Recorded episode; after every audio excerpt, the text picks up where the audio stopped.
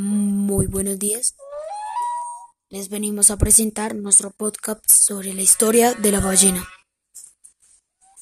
Hace mil años fue vista una ballena por primera vez por un hombre llamado Jorge, quien estudió este mamífero hasta llegar a ser uno de los mamíferos más grandes del mundo.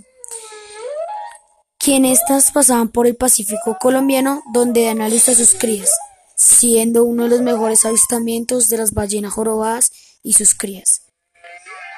Jorge crea una figura en origami, la cual refleja las características de una ballena, y gracias al avistamiento de ballenas, fue creado el origami para ver la forma de vida o situaciones de la cotidianidad desde otro aspecto, y él representa una forma de ver una ballena no real para la creatividad y entretención de la mente, quien surgió en generación en generación. La geometría ha sido importante para la construcción de una ballena en origami, por sus dobleces. Por sus dobleces.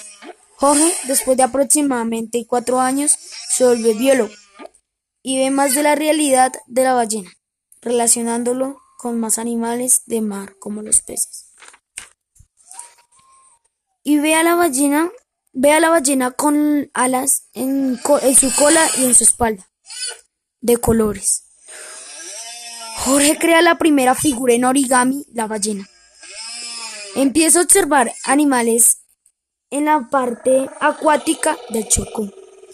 Nombra a un ave gaviota, porque cuando la ballena da a luz a sus crías, las gaviotas siempre están allí, no para comérselos, sino como vigilarlos desde el aire.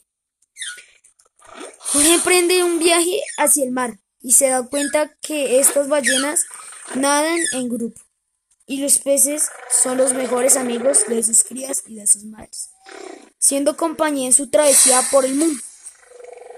Jorge creó un origami de una ballena, pero estilo caricatura, para que los niños se distraigan e encuentren el modelo de la ballena real. Gracias.